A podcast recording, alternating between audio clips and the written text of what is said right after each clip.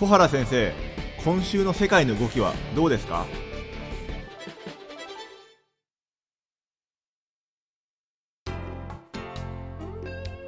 皆さんこんにちはオトバンクの上田です。皆さんこんにちは東京大学の小原です。それでは早速ですけれども先生今日はどんなお題でしょうか？はいあの以前にもですねまあ米中貿易戦争のお話をしましたがはい今日のあの新聞にはですね例えば日経新聞なんかは一面トップでですね、はい。えー、アメリカが第4弾今日発動。はい。対中関税1930年代並みにと。はい。世界経済に重圧というような見出しをつけてですね、はい。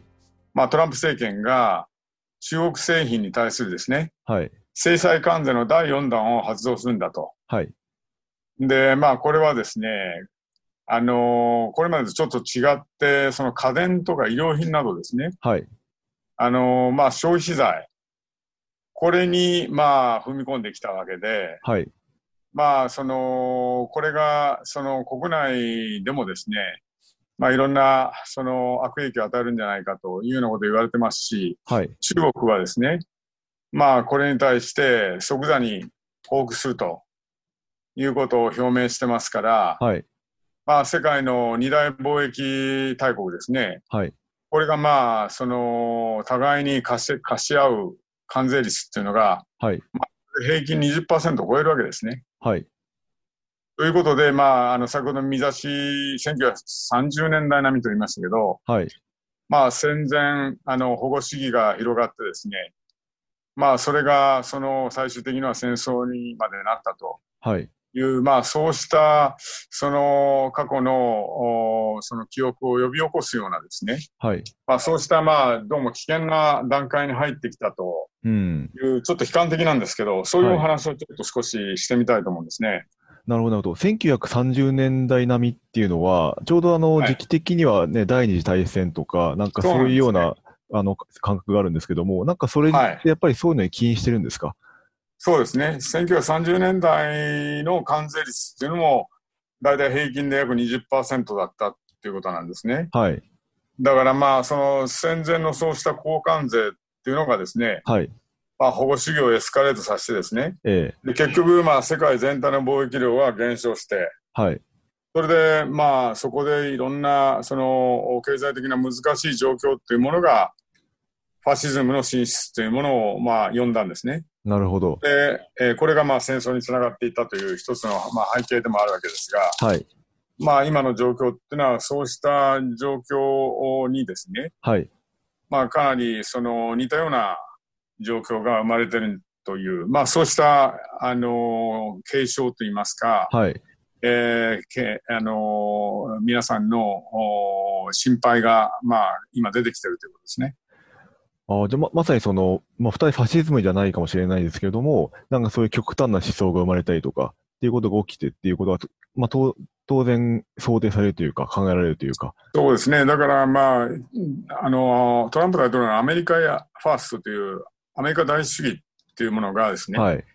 これはまさにナショナリズムなんですね。経済ナショナリズムなわけですね。なるほど。はい。つまり国際社会のお全体のこととか、はい他国の言葉をお構いなしにですね、ええまあ自分の国だけ良ければいいとはい。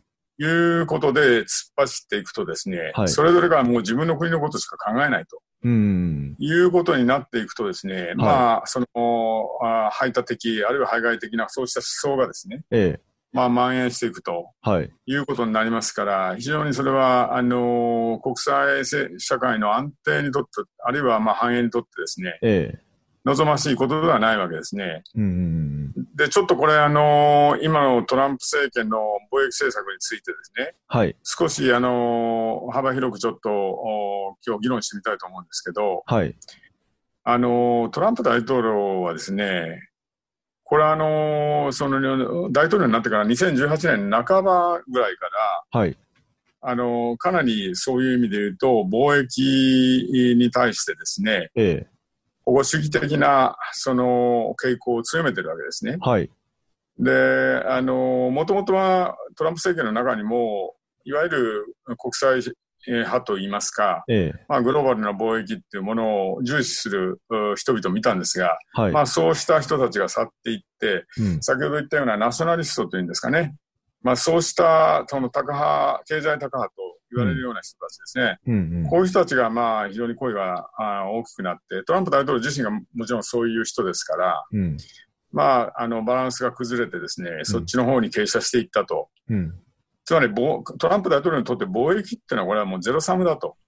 勝つか負けるかなんだと。いうことですねまあ彼、あの、要するに、あの、トレードウォーズ are good and easy to win ということをね、言って、このまあ言葉、よく有名な言葉ですけど、はい。まあ貿易戦争なんてのは簡単でね、これはもう、あのいいことでは、で、我々は勝つのは簡単なんだと。うん。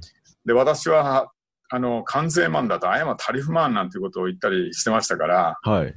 まあ、あの、関税っていうものをてこにですね、いわゆる、その、相手を威嚇するなり、まあ、その、エスカレートしていって、瀬戸際政策的なことをですね、やって一発勝負でですね、うん。まあ、その、自分の要求をお実現するとはい。いう、まあ、そうしたやり方なんですね。うん。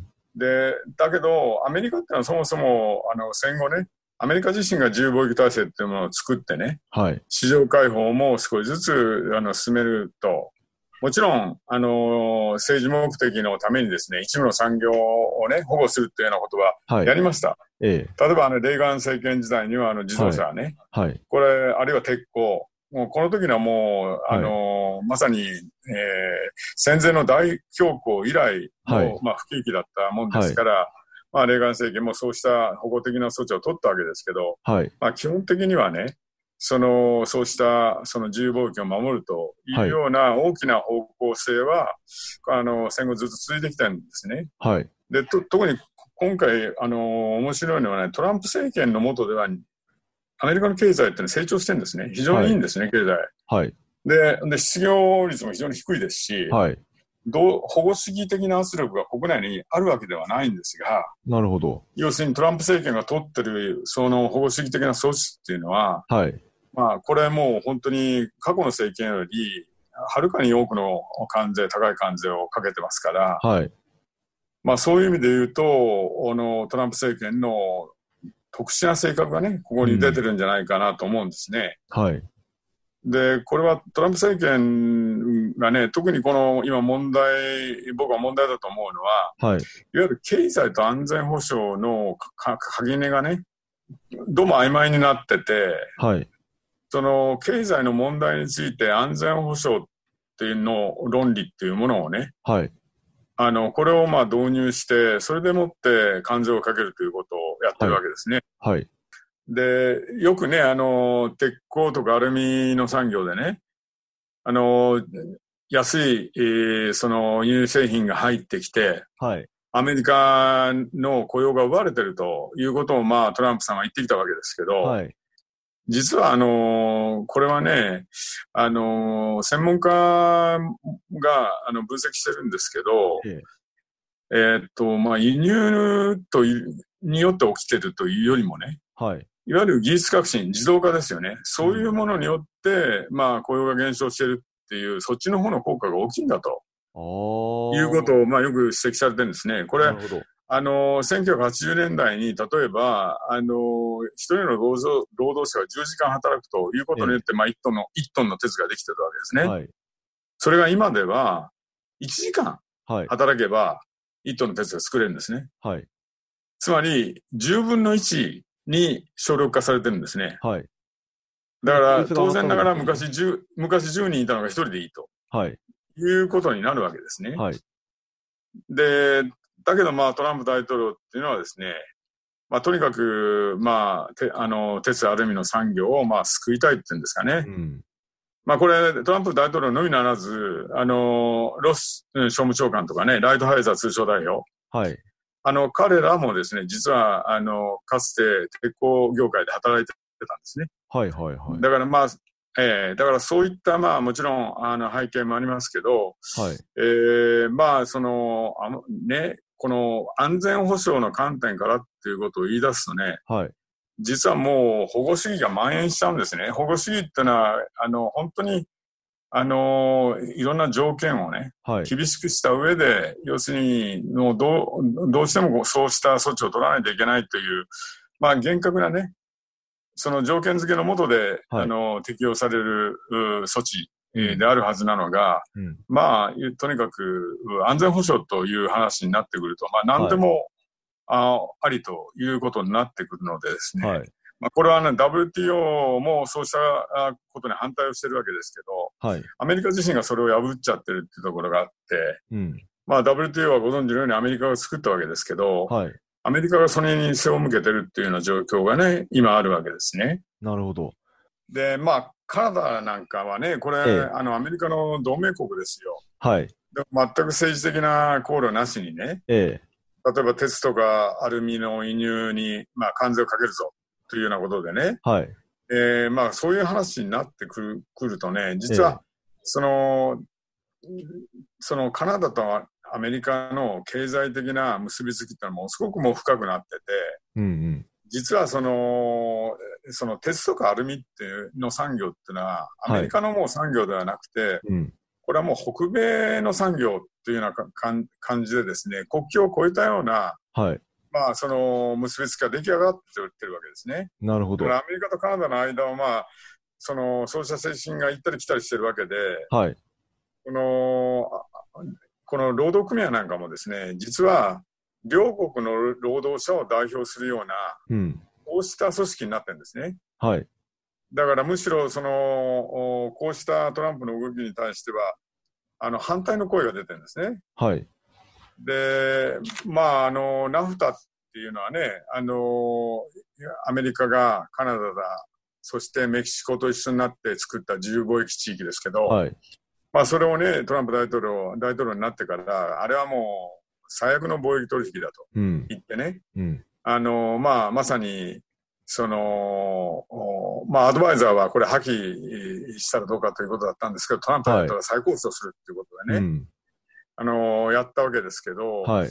まあ、その、普通にこのナフタを見るとね、どこが本当に最悪なのかっていうのはよくわかんないところがあって、うん。まあ、トランプ大統領、前政権のオバマ大統領ね、はい。のやったことをとにかく全て否定するとうん。いうことからスタートしてるんでね、まあそういった、ええ、そういったまあ動機もあるんだろうと思うんですが、は少なくともじゃあ再交渉して出来上がったもの、まあ去年9月にまとまったわけですけど、はい。中身あんまり変わらないんですね。うんうん。どこを変えたのっていうぐらいのところで、はい。まあ、あの、非関税のアクセスは残してますし、うん。それから、まあ、あの、ちょっと、あの、良くなったというのは、まあ、カナダのね、えー農産品市場が少しオープンになったとはい。いうこと。それから、まあ、TPP ができてますから、TPP の条項をね、うん。取り入れたっていうようなことは少しあるんですけど、はい。まあ、そもそもナフタはよくできた、まあ、協定だとうん。いう評価でしたから、はい。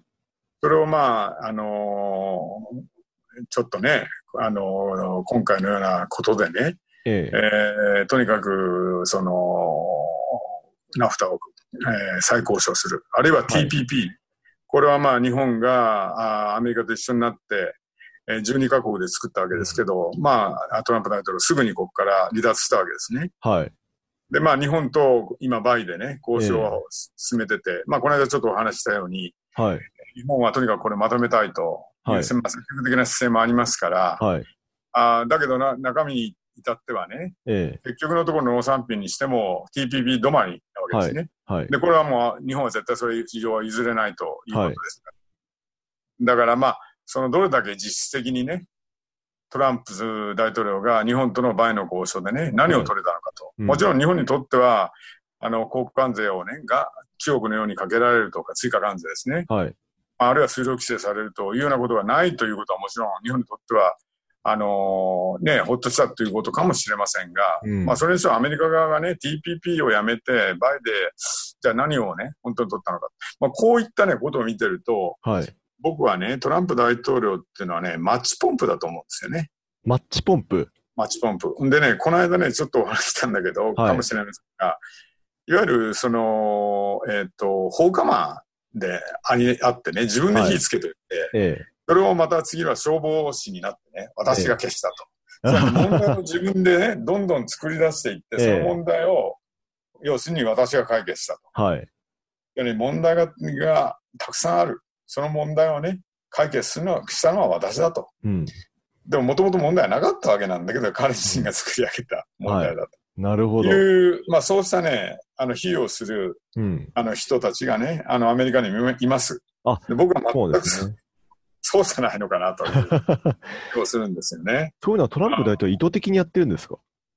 あの、多分その意図的にやってる部分もあると思いますねそれはまあまさに、あの、政治家としてね、えまあ、大統領選挙も控えて、え。ええま。あ、得点、要するに投票者にどうアピールするかと。はい。まあ、投票者はその問題がそもそもね、どうだったかなんていうことまでは知らない人たちが多いですから。だから要するに、その、私は新しい、うん。あの、カナダ、あの、メキシコとのね、貿易協定を作ったら、はい。ね、これでもって、もうものすごいこれで、あの、オバマさん意見ができなかったようなプラスアルファを取ったんだ。ね。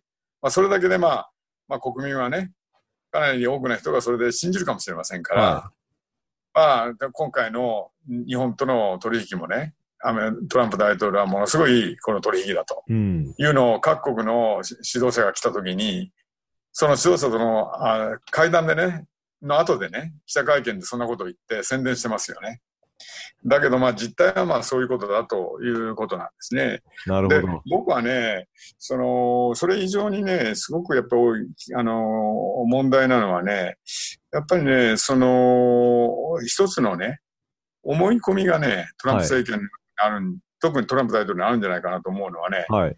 ぱりアメリカっていうのは世界最大の市場を持ってて、はい。世界で最も魅力ある市場なんだと。まあこれ、ナバロっていうね、ピーター・ナバロさん、ね、これ、あの、補佐官ですが、はい。あの、経済顧問がね、ええあ。の、実際にあのい言った言葉なんですけど、はい。それはね、トランプ大統領が書いたね、ええ本の中にもそれ書いてあるんですよね。あ、本の中彼は、えー彼はね、えっと、大統領選挙に出る前に、はい自分の、その、ええいろんな、その政策も含めてね、はい。えーアピールすることを本にして出してるんですけど、はいまあ僕も買いました。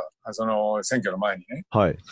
で、中身読んだらやっぱりそういう、要するに市場っていうものを背景に自分はディールで勝つんだと。はい。つまり、アメリカは世界最強の軍隊と世界最大の市場を持ってると。はい。それを背景にして自分はねあらゆる国とディールをやって全て勝つっていうことはいをまあ書いてる、だけどね、そこからね、トランプさんはね、うんディールをふっかけたら多分報復するはずがないと、報復できるわけがない。はい。自分たちがまあ最大の市場を持ってるわけだから、えええええと思ったんですね。え。はい。だから米中貿易戦争でも圧倒的に中国からの輸入がね、はい。アメリカから中国への輸出よりも圧倒的に大きいわけですね。はい。それ輸入のが多いと、それに関税たくさんかけられますね。はい。で中国はアメリカからの輸入が少ないわけですから、はい。で途中で玉切れになってしまうわけですね。はい。だからトランプさんがさっき言ったように、まあ、要するに、あの、貿易戦争っていうのはいいことでね。はい。で、勝つのはたやすいんだと言ったのは、まあそういった背景もあるわけですよ。なるほど。うん。だけどね、実はね、これは、他国にもね、実は経済高派、貿易高派ってのいてね、はい。で、そうした人たちからすれば、これはもう報復するぞと。うん。特に中国のような国はね、これメンツもあるし、ナショナリズムもあってね、はい。ままさに世界の強強国、これを目指してるわけですよ。はいアメリカに追いて追い越せっていうことだから。うん。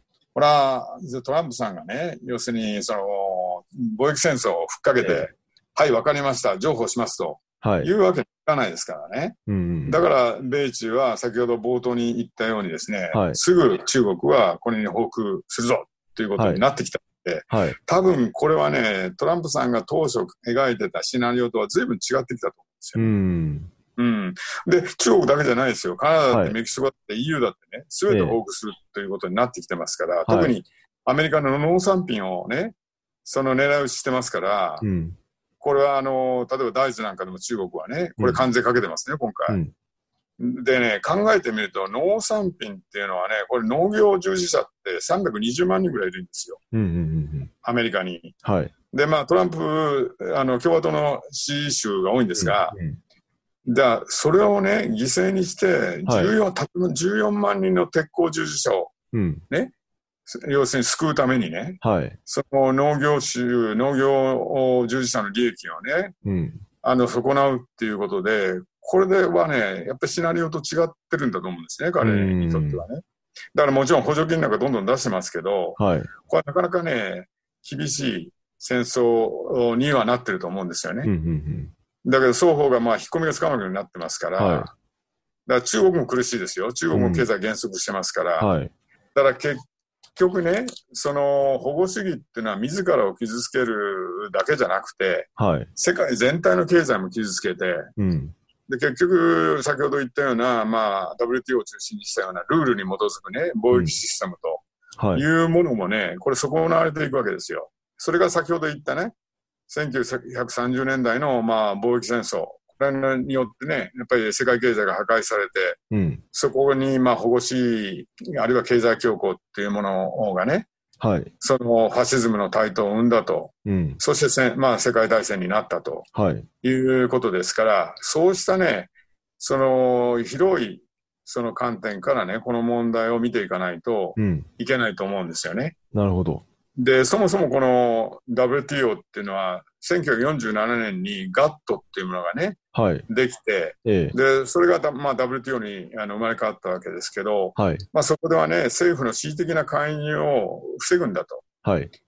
それでまあ、紛争処理をね、きちっとしましょうということで、まあ、作られたわけですけど、うん。まあ、それによって実は貿易障害、貿易ののいろんなその非関税障壁も含めてですね、自由貿易をの障害になるようなものがどんどん取り除かれていって、国際貿易が広がりですね、はい。それでまあ世界的なグローバルな経済繁栄っていうのが生まれたとうん。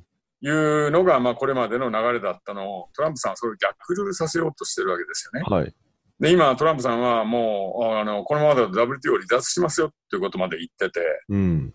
で、もちろんね、WTO は今ちょっとで、あの、時代にそぐわない面もあってね、ええ。あの、改革は必要だと思いますので、改革をまあ日本も含めてね、ヨーロッパが主導して今やろうとしてるんですけど、はい。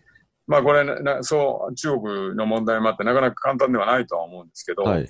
ただね、トランプ大統領に壊すだけじゃなくてね、ええ。やはり、その、何かその WTO に問題があるんであれば、それを改革するとか、はい。あるいは今のシステムを壊すんであれば、新しいものをね、作るんだということで、ブループリントをアメリカなりに世界に提示をしていかないとね、単なる壊し屋になってしまうんですよね。はい。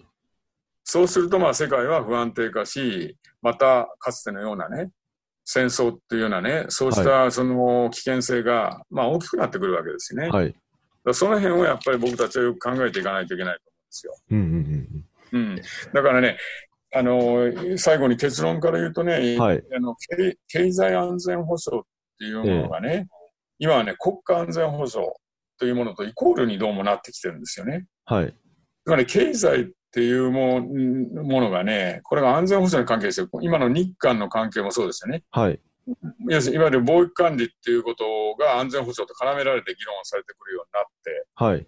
だからあ安全保障っていうのはすごくまあ広くと捉えてきてるわけですよね。で、それを貿易の世界にも持ってくると、実は無制限の保護主義に行き着く、それをそうしたものに道を開くことになるんですよね。うんうんうん。つまり貿易を超えて広いもう、あの、分野でね、えートランプ大統領はいろんな、その、まさに関税っていうものをツールにして、テコにしてね、はいい。ろんな要求をしてきてるわけです。例えば、メキシコに対して移民がどんどん入ってくるのをなんとかしようと、そうじゃないと関税かけるぞ、なんてことを言ってるわけですから、まあ、こんなことをやってるとですね、まあ、要するに各国はね、いつ自分たちが何かの理由でね、うん。アメリカのターゲットにされかねないっていうのは、うんまあ、そうしたね、不安、恐れっていうのもね、今広がってて、アメリカに対する不信も、不信もね、高まると思うんで、アメリカがね、中国が台頭する中で世界をね、引っ張っていくぞっていうのはね、アメリカに信頼を置いて、アメリカと一緒になってなんかやっていこうっていうのはね、そうしたね、機運っていうのがどんどんしぼんでいくんですよね。うん。なんかアメリカにとってもそれはすごい不幸なことですよね。そうそうそう。うん。だからね、これはね、次の大統領選挙どうなるか。あと4年またね、うん。トランプ大統領のこうした政策が続くと、本当に世界は危機的な状況になると思うんですね。うん。ということで、まあ、はい悲観的な議論だったんですけど、ええ今日はそういうことで、あのね、あのお話をさせていただきました。ありがとうございます。まあちょっと引き続きちょっとトランプ大統領は要注目っていうことですね。そうですね。はい。じゃあ本日はどうもありがとうございました。ありがとうございました。